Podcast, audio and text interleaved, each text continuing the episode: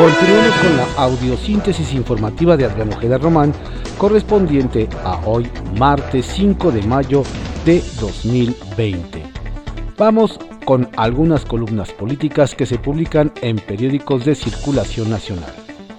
En privado, por Joaquín López Dóriga, que se publica en el periódico Milenio. La maroma sanitaria en el Congreso.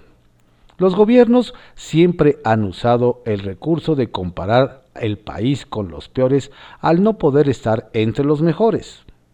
El jueves 23, el presidente Andrés Manuel López Obrador envió una iniciativa a la Cámara de Diputados para ampliar sus facultades para redireccionar el presupuesto de egresos de la Federación, lo que ya está previsto en la ley correspondiente, lo que tenía asegurado al necesitar una mayoría simple que la tiene sobrada en ambas cámaras. Se acercaba el fin de este periodo, el 30 de abril, y Mario Delgado, coordinador de Morena y presidente de la Jucopo, planteó un periodo ordinario el martes 5 de mayo, hoy. Lo que pasa es que no le salieron las cuentas. La permanente se instalaba como se instaló el viernes y desde la víspera la bancada oficial daba por resuelto el asunto citaría el mismo día al extraordinario del martes en el que aprobarían la iniciativa presidencial sin mayor trámite. Pero les hablaba de las cuentas que no vieron. La permanente se integra por 37 legisladores. Morena y Rémoras suman 24. La oposición los 13 restantes y no alcanzaba la mayoría calificada de 25 para convocar al extraordinario les faltaba un voto que alguien allí comentó que lo sacarían de la oposición. Siempre, dijo, sobran los Judas. Pero resulta que este frente opositor operó como tal. No se dio el voto. No hubo Judas, por lo que el bloque oficial, ante la resistencia, le dio una maroma sanitaria al caso. La presidenta del Senado, y de la permanente, Mónica Fernández, se reunió con Delgado, y al salir dijeron que por recomendación del doctor Hugo López Gatel se suspendía el periodo extraordinario por razones sanitarias, lo que fue, reitero, una maroma, pues el fondo es que no tenían los votos para convocarlo, y se fueron por la sanitaria. Así fue la historia de esta maroma para que no le digan, para que no le cuenten. Retales 1. Legalidad. Como le había adelantado, la Corte dará palo a Jaime Bonillas con su aspiración de gobernar cinco años Baja California, y no los dos por los que fue electo. El lunes se sube el caso al Pleno de la Corte y el proyecto del ministro Fernando Franco viene en ese sentido dos años. Veremos cómo vota cada ministro. 2. Curva. Nadie puede asegurar que mañana sea el pico de la curva del COVID-19. Anoche iban 24.905 casos y 2.271 muertes, por lo que la escalada seguirá y pospondrá la fecha de dicho pico. Con esos números es imposible revertir la línea ascendente a partir del jueves. Y 3. Subasta. El domingo, en plena contingencia, se llevó a cabo la subasta del Instituto para devolver al pueblo lo robado en Los Pinos. De los más de 250 participantes, solo 15 entraron al salón y un hombre, sentado en la segunda fila, adquirió la residencia de Amado Carrillo en el Pedregal, decomisada hace 20 años. El misterioso participante ofreció la base de 49 millones de pesos. Nadie ofreció más. Se la adjudicaron y se fue. Arsenal, por Francisco Galfias, que se publica en el periódico Excelsior. Confusión mental permanente. Mario Delgado no salió más terco que su jefe. A pesar de que se llevó un revés en sus intenciones de convocar a un periodo extraordinario para quedar bien con el hombre de Palacio, volvió a insistir en adicionar más adelante la ley de presupuesto y responsabilidad hacendaria. El jefe de la bancada de Morena en San Lázaro quiere a toda costa que el presidente pueda disponer sin permiso del Congreso de un porcentaje del presupuesto para enfrentar emergencias económicas. Y con esa ironía de Petiatux que lo caracteriza, dice que los que nos oponemos a otorgar poderes unipersonales a AMLO en materia de reasignación de presupuesto, traemos una confusión mental permanente.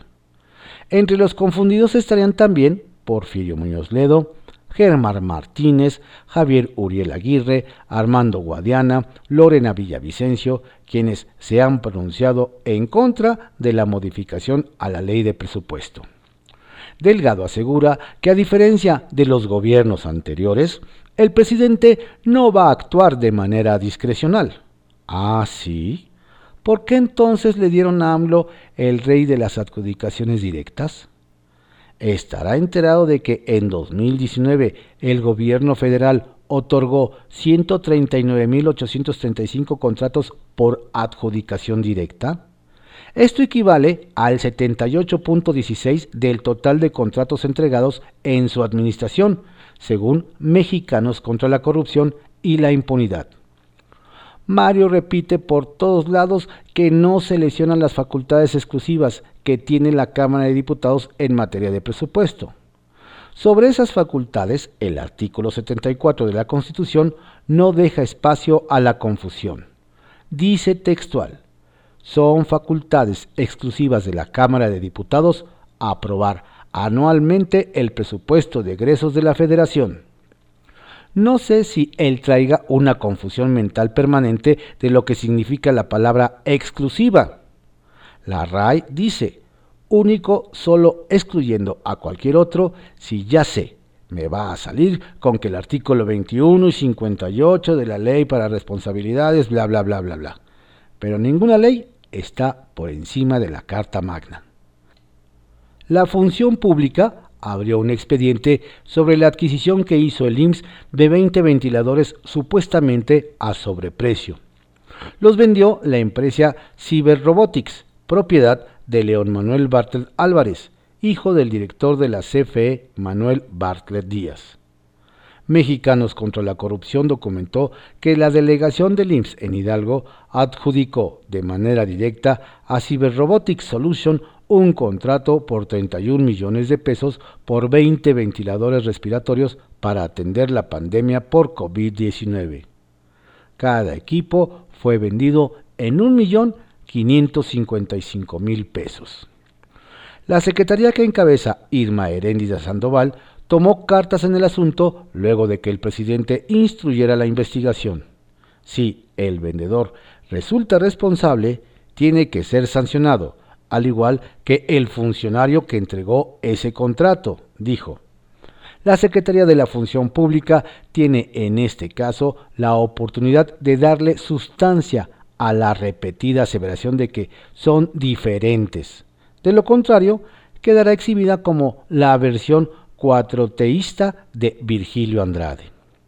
Ya que estamos, Mexicanos contra la Corrupción informó ayer en un comunicado que el IMSS canceló la compra de ventiladores a un empresario, Valdemar Pérez Ríos, ligado a fraudes. Se trata de un contrato por 2.500 ventiladores con la empresa Levatin Global Servicios, que no fueron entregados en la fecha acordada, 14 de abril. La operación de compra-venta ascendía a 93 millones de dólares, 2.223 millones de pesos.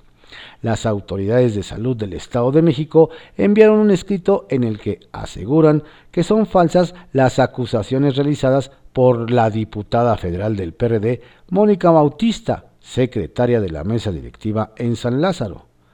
La legisladora dice que médicos y enfermeras del Hospital La Perla en Nesa carecen de equipo de protección personal contra el COVID-19. Agrega que ya solicitaron la destitución del director, la jefa de enfermeras y un líder sindical por ponerlos en riesgo. La nota se acompaña de una gráfica de la distribución de insumos de protección que se hizo al citado hospital entre el 26 de marzo al 1 de mayo. 1.809 batas quirúrgicas, 2.925 caretas, 20.012 cubrebocas, 80 cubre zapatos, 114 goggles, 156 mil guantes, 9.923 mascarillas N95, 49 bolsas para cadáveres. La nota trae un recordatorio a la diputada. Ese hospital está bajo control del INSABI. Poder y Dinero, por Víctor Sánchez Baños. Las falsedades del cachorro de la 4T. Ayer en la mañana en la que presentó el plan DN3 de la Secretaría de la Defensa Nacional, el presidente Andrés Manuel López Obrador le echó porras al subsecretario de Salud, Hugo López Gatel, vocero de la lucha contra la pandemia del COVID-19. No está solo, no está solo, no está solo, le coreó AMLO. De esa manera lo acuerpa ante lo que consideran los funcionarios de la 4T como agresiones contra sus cachorros. Los medios son incómodos para los izquierdistas, los derechistas los vapulean, pero les hacen lo que el viento a Juárez. Tirarse al piso como víctima de la incomprensión de los críticos es no haber madurado ni política ni mediáticamente. No se gobierna con los medios, se gobierna con la convicción de hacer el bien a la mayoría de los gobernados. Eso lo sabe perfectamente AMLO. Pero el decirse agredido es parte de toda la estrategia política para justificar acciones que están muy lejanas a la lógica, el sentido común, pero especialmente al interés público y de la democracia. López Gatel es el señuelo de la 4T que absorbe los golpes políticos y mediáticos. Es un médico con preparación en Estados Unidos, pero con poca práctica en hospitales, lejano de la realidad. Sin embargo, encontró una beta desde el gobierno de Felipe Calderón en la burocracia. Ahí apantalla a quienes tienen poco o nulo conocimiento en los temas epidemiológicos. México está en estos momentos en la fase más crítica y va creciendo en forma exponencial. Los datos que da a conocer López Gatel son minimizados. En todo el país el número de enfermos es superior y el número de muertos no corresponde a los que da a conocer cada noche. Sin embargo, no todo es mentira o imprecisiones en la vida de López Gatel. Da información que escucha de los científicos, aunque los manipule para evitar el pánico de la población y que este sentimiento de desamparo, ira, tristeza y malestar pueda romper los esquemas de seguridad del Estado que encabeza su admirado jefe. Tiene que ajustar la realidad a los lineamientos políticos del gobierno. No es el único que lo hace en el mundo, lo hacen en todo el mundo. Se entiende. Sin embargo, al revisar lo que ocurre en todo el país, es cuando se encienden las luces amarillas y rojas que tenemos, como periodistas, la obligación de informar a la población, alertarla pues. No se trata de pelear con el gobierno en estos momentos en que los mexicanos, la humanidad completa, debe estar unida en contra de un asesino, un enemigo asesino que no se ve, está oculto en el mundo microscópico. Estoy seguro que el vocero no actúa con vileza o mala fe. Sin embargo, por quedar bien con el presidente, hace cosas completamente irracionales como luchar contra el cubrebocas, que no es milagrosa, pero sí se convierte en una primera barrera contra el virus. Esto es recomendado por los maestros del político mexicano, pero su arrogancia manda y su sometimiento a su jefe lo lleva a dar malos consejos. Actuó con lentitud. No quiso molestar a AMLO con el inicio de medidas drásticas al inicio de la pandemia. Esto podría haber evitado cientos de muertos. Dejó abiertos los aeropuertos con el mensaje de no violar los derechos humanos. No hizo obligatorio el confinamiento y lo que es peor, no exigió a otras instancias de salud la eliminación de la burocracia para aprobar la importación de equipo médico. Esto es grave. Si lo hace por ignorancia, es delicado, pero si lo hace consciente por motivos políticos, es imperdonable. Aquí se trunca toda la vida política del rockstar. Responsabilidad social corporativa. Las cerveceras están muy activas con mejorar su imagen desde la crisis de Constellation Brands en Baja California. Corona, en apoyo a médicos, enfermeros y demás personal, personal de salud, entregaron a la Cruz Roja equipo de protección como guantes, caretas, mascarillas y trajes especiales. Contra las cuerdas, por Alejandro Sánchez que se publica en el Heraldo de México. Rompen récord de iniciativas para acabar con el INE. Un reporte interno del Instituto Nacional Electoral INE revela que en la presente legislatura de la Cámara de Diputados se presentaron 370 iniciativas para modificar la ley electoral del país. Es inédito.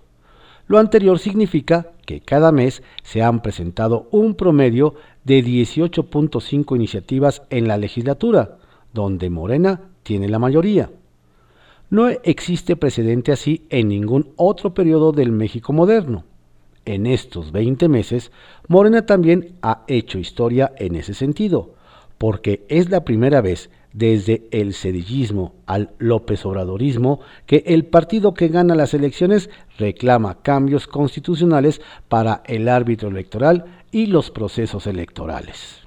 Es decir, después de las elecciones de 2006, las modificaciones a la ley electoral se realizaron por presión de Andrés Manuel López Obrador, quien como candidato derrotado ante Felipe Calderón y luego frente a Enrique Peña Nieto, logró sus objetivos y se adelantó la renovación de consejeros electorales para que existiera, argumentaron los López Obradoristas, que impulsaron la transformación, cancha pareja en el proceso electoral de 2018, en el que finalmente el tres veces candidato logró el triunfo.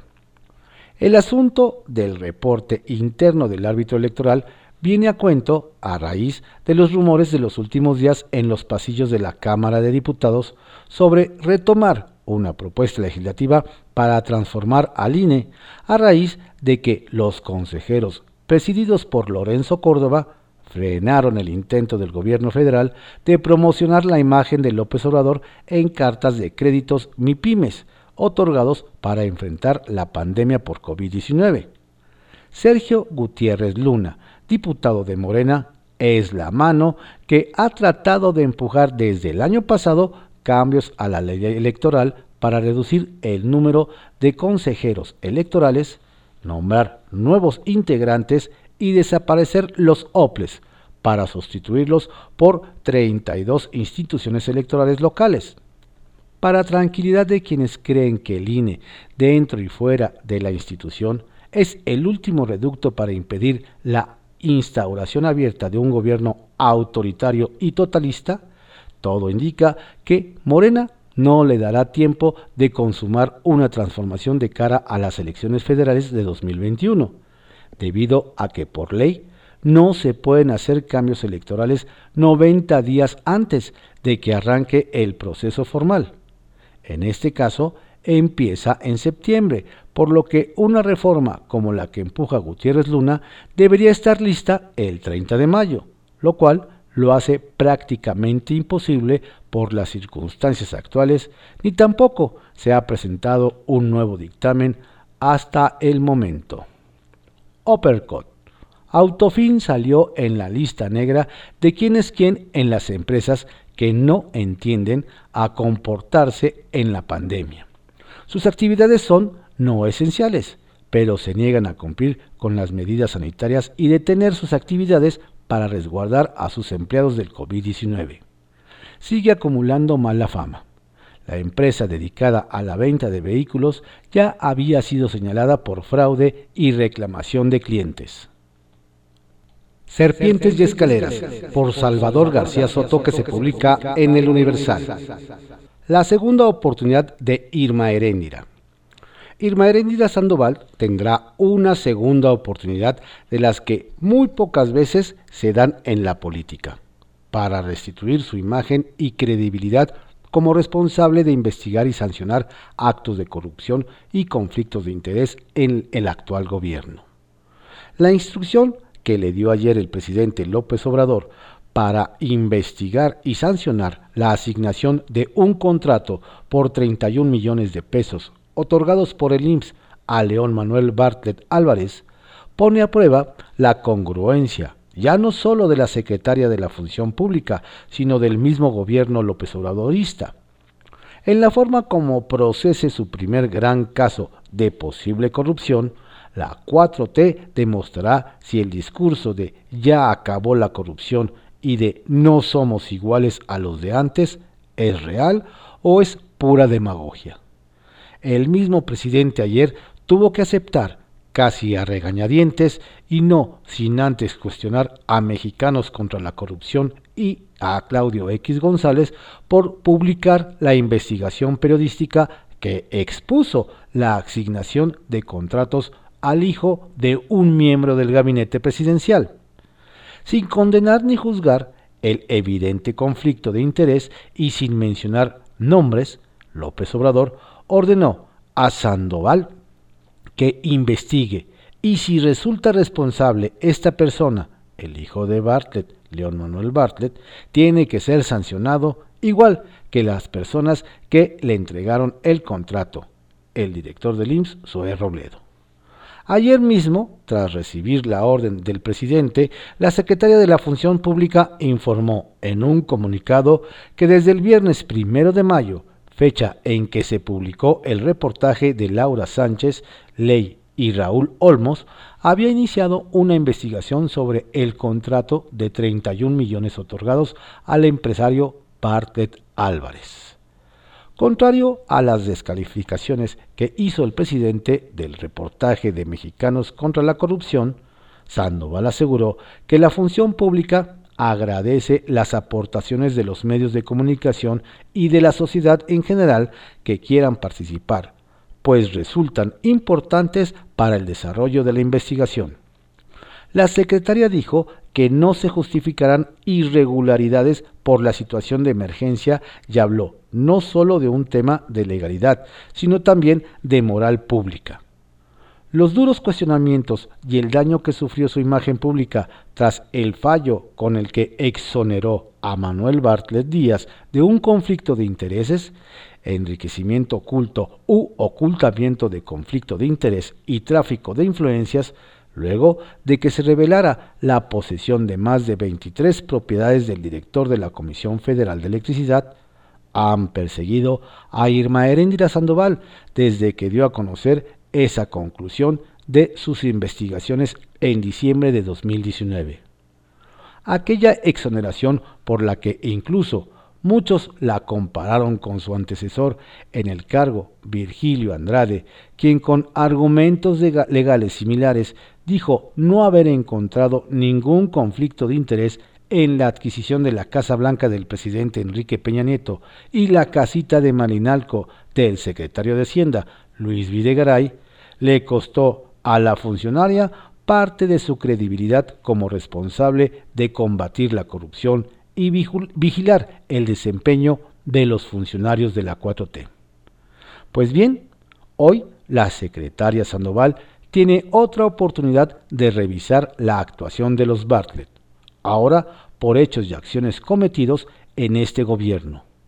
En las manos de Sandoval está la posibilidad de salvar algo de su congruencia y de alejarse de inevitables de inevitable la comparación con su antecesor Virgilio Andrade.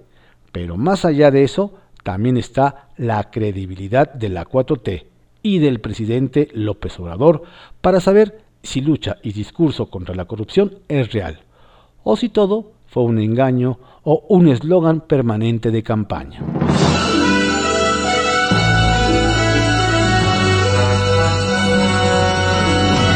Estas fueron algunas columnas políticas que se publicaron en diarios de circulación nacional en la audiosíntesis informativa de Adriano Ojeda Román, correspondiente a hoy martes 5 de mayo de 2020.